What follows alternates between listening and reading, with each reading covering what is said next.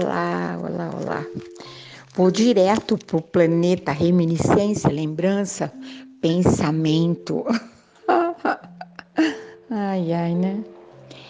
Uh, eu não vou lembrar que circunstância foi, porque também não vem ao caso, né? O que importa é a memória. Mas eu uh, relatei para minha avó que eu queria muito ganhar de presente uma saia plissada. E minha avó falou: Mas o que, que é isso? Eu falei: Então, eu não sei explicar. Mas ela é toda arriscadinha. Eu estava querendo dizer xadrez, tá? Demorou para se chegar nessa conclusão. Mas haveria uma. Ah, encontro, casamento, sei lá o quê. E minha avó aproveitou e pediu para meu avô: falou, olha, vai na cidade e compra para ela a saia que ela quer, que eu não tenho nem ideia do que seja, né? ai, ai. Eu passei a minha vida, a vida inteira, praticamente, até um certo pedaço da minha vida, né? Assistindo a minha avó tirando medida, fazendo o molde. Ela tinha o lápis certo. Meu avô comprava o papel, sei lá, que era para fazer, que o alfaiate usava para fazer molde, né? Então, na cabeça da minha avó, era praticamente impossível que uma pessoa lá na cidade que não nos conhecesse fosse capaz de fazer uma roupa sem a nossa medida. Enfim, mas meu avô chegou da cidade com a minha saia xadrez de preto e branco, que agora tá na moda de novo, né? É esse xadrezinho aí, pitbull, sei lá o que, que é isso. Enfim, que depois até os homens faziam o, o blazer para combinar com a calça preta. Coisa mais louca que isso, né? Enfim, chegou.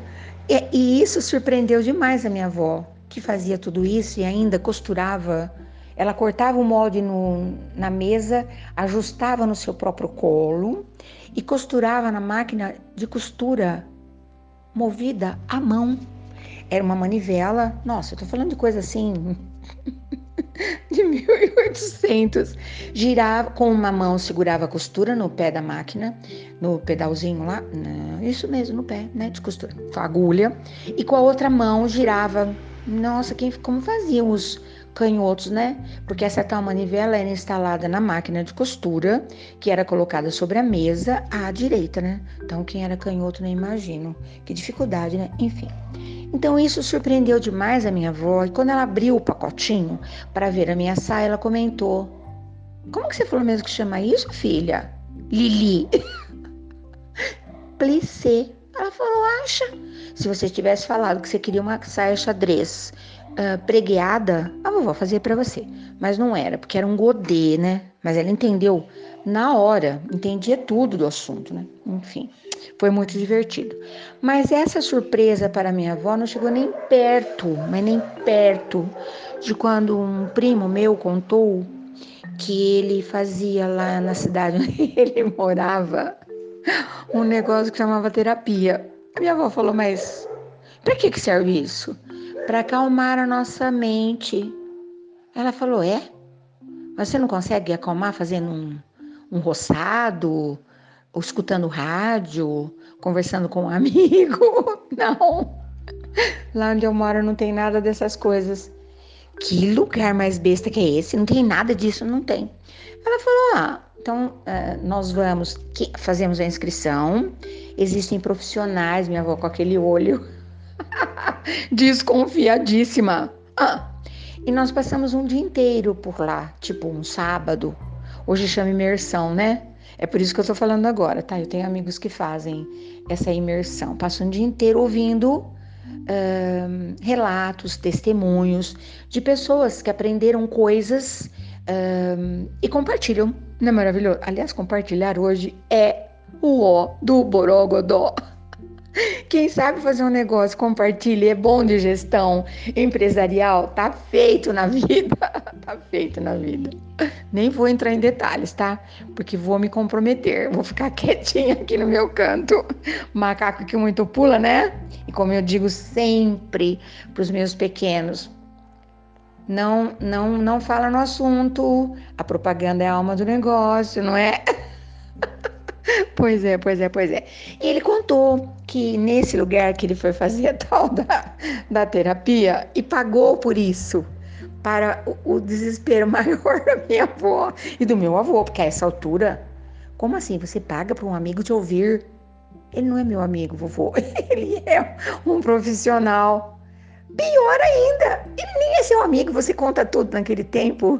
Contava-se tudo para pouquíssimas pessoas, os homens. As mulheres contavam quando elas iam lavar roupa lá na beira do rio, Ai, na vasca. Sabe, vários tanques, tudo grudadinho no outro.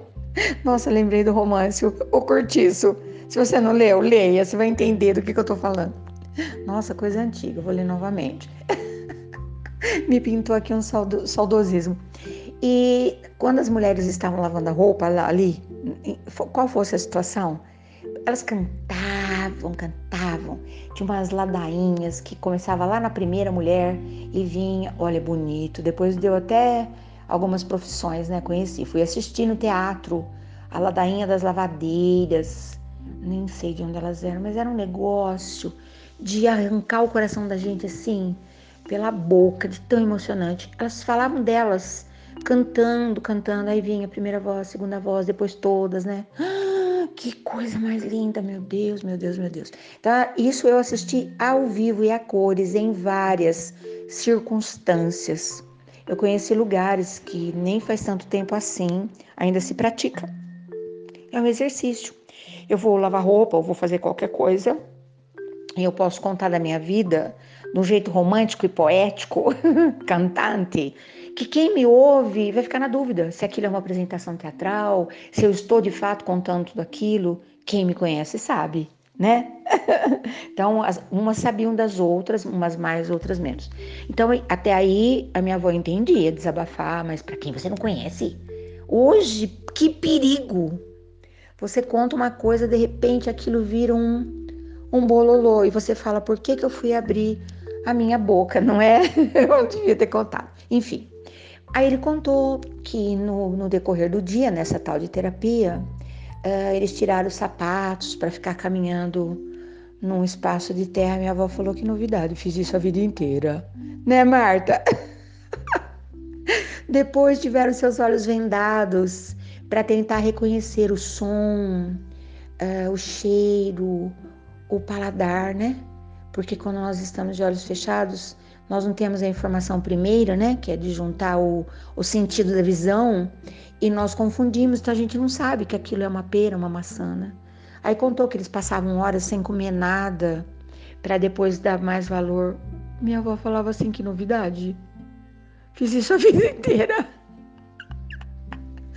Ai, meu Deus, pois é. E ele foi contando várias coisas dessa tal de terapia, coisas incríveis, né? E eu ontem estava conversando, uh, muitas pessoas hoje fazem, né?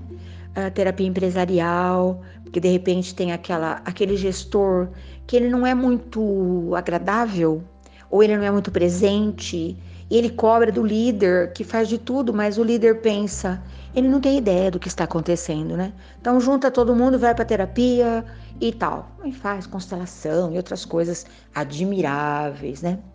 E essas técnicas todas funcionam por demais, né? E eu fiquei pensando que muita gente tem me falado, né, sobre terapia de casal, sobre terapia particular, sobre coisas assim.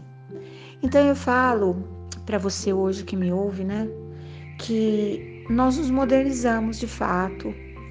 Hoje a maioria de nós tem condições de resolver assim praticamente tudo, né?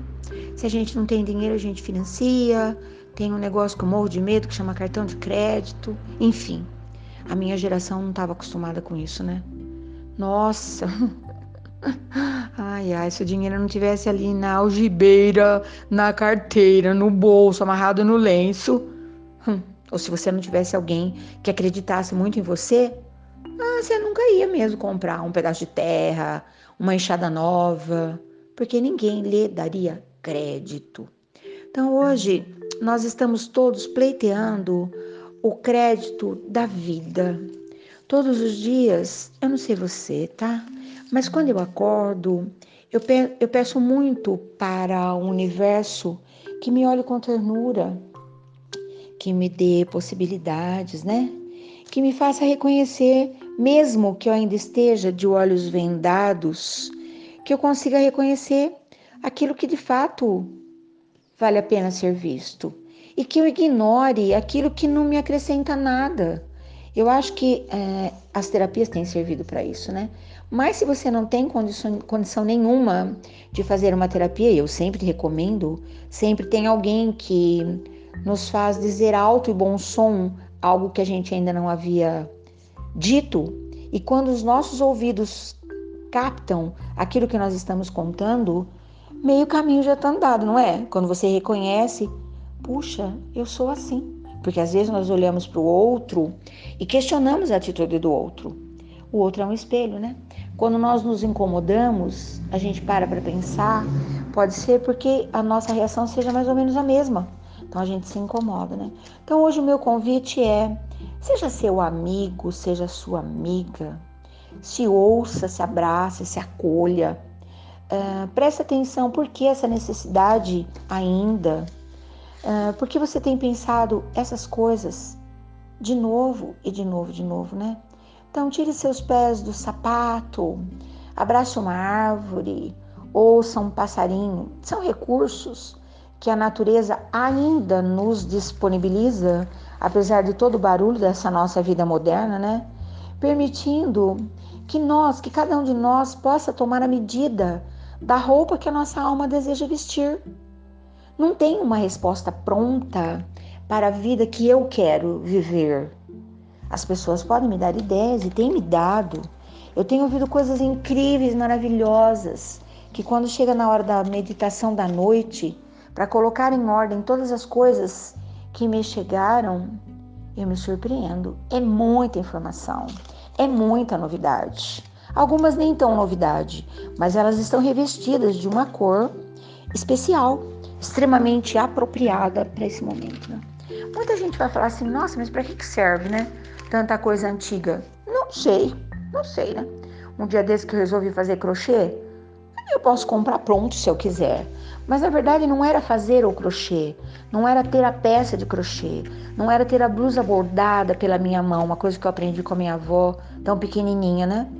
É, naquele momento que eu parei, coisa rara de acontecer, uh, munida de uma agulha e de um fio de linha, o que eu estava fazendo de fato era novamente desenrolando o novelo da minha vida, dando um destino novo para o fio tão moderno e tão antigo dos meus dias, dos meus pensamentos, das minhas escolhas.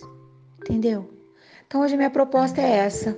Enquanto você está aí olhando o seu pezinho de alecrim, a sua, o botãozinho de, de flor que ainda não abriu, ah, do seu jasmim perfumado, enquanto você está aí pensando nessa fabulosa rede que é a tua vida, me enreda, me enlaça, me abraça, compartilha comigo. Eu desejo que você tenha um bom dia, uma boa tarde uma boa noite. E eu te falo uma coisa, segredo, bem baixinho só para você. Quando eu volto no tempo para lembrar as minhas coisas, é porque eu tô te convidando. Volta lá. Pega aquele retalhinho, sabe, para fazer um patchwork, que agora tem outro nome, né? Crazy, acho que é isso, sei lá. Pega o retalhinho de cada pedacinho bom da sua vida para fazer uma mantinha para esquentar seu coraçãozinho, que às vezes fica com frio, entendeu? Essa é a minha proposta do dia. Não lembrar para ficar triste, tá? Lembrar para melhorar. Lembrar para se aprimorar. Lembrar para progredir, entendeu? Até amanhã.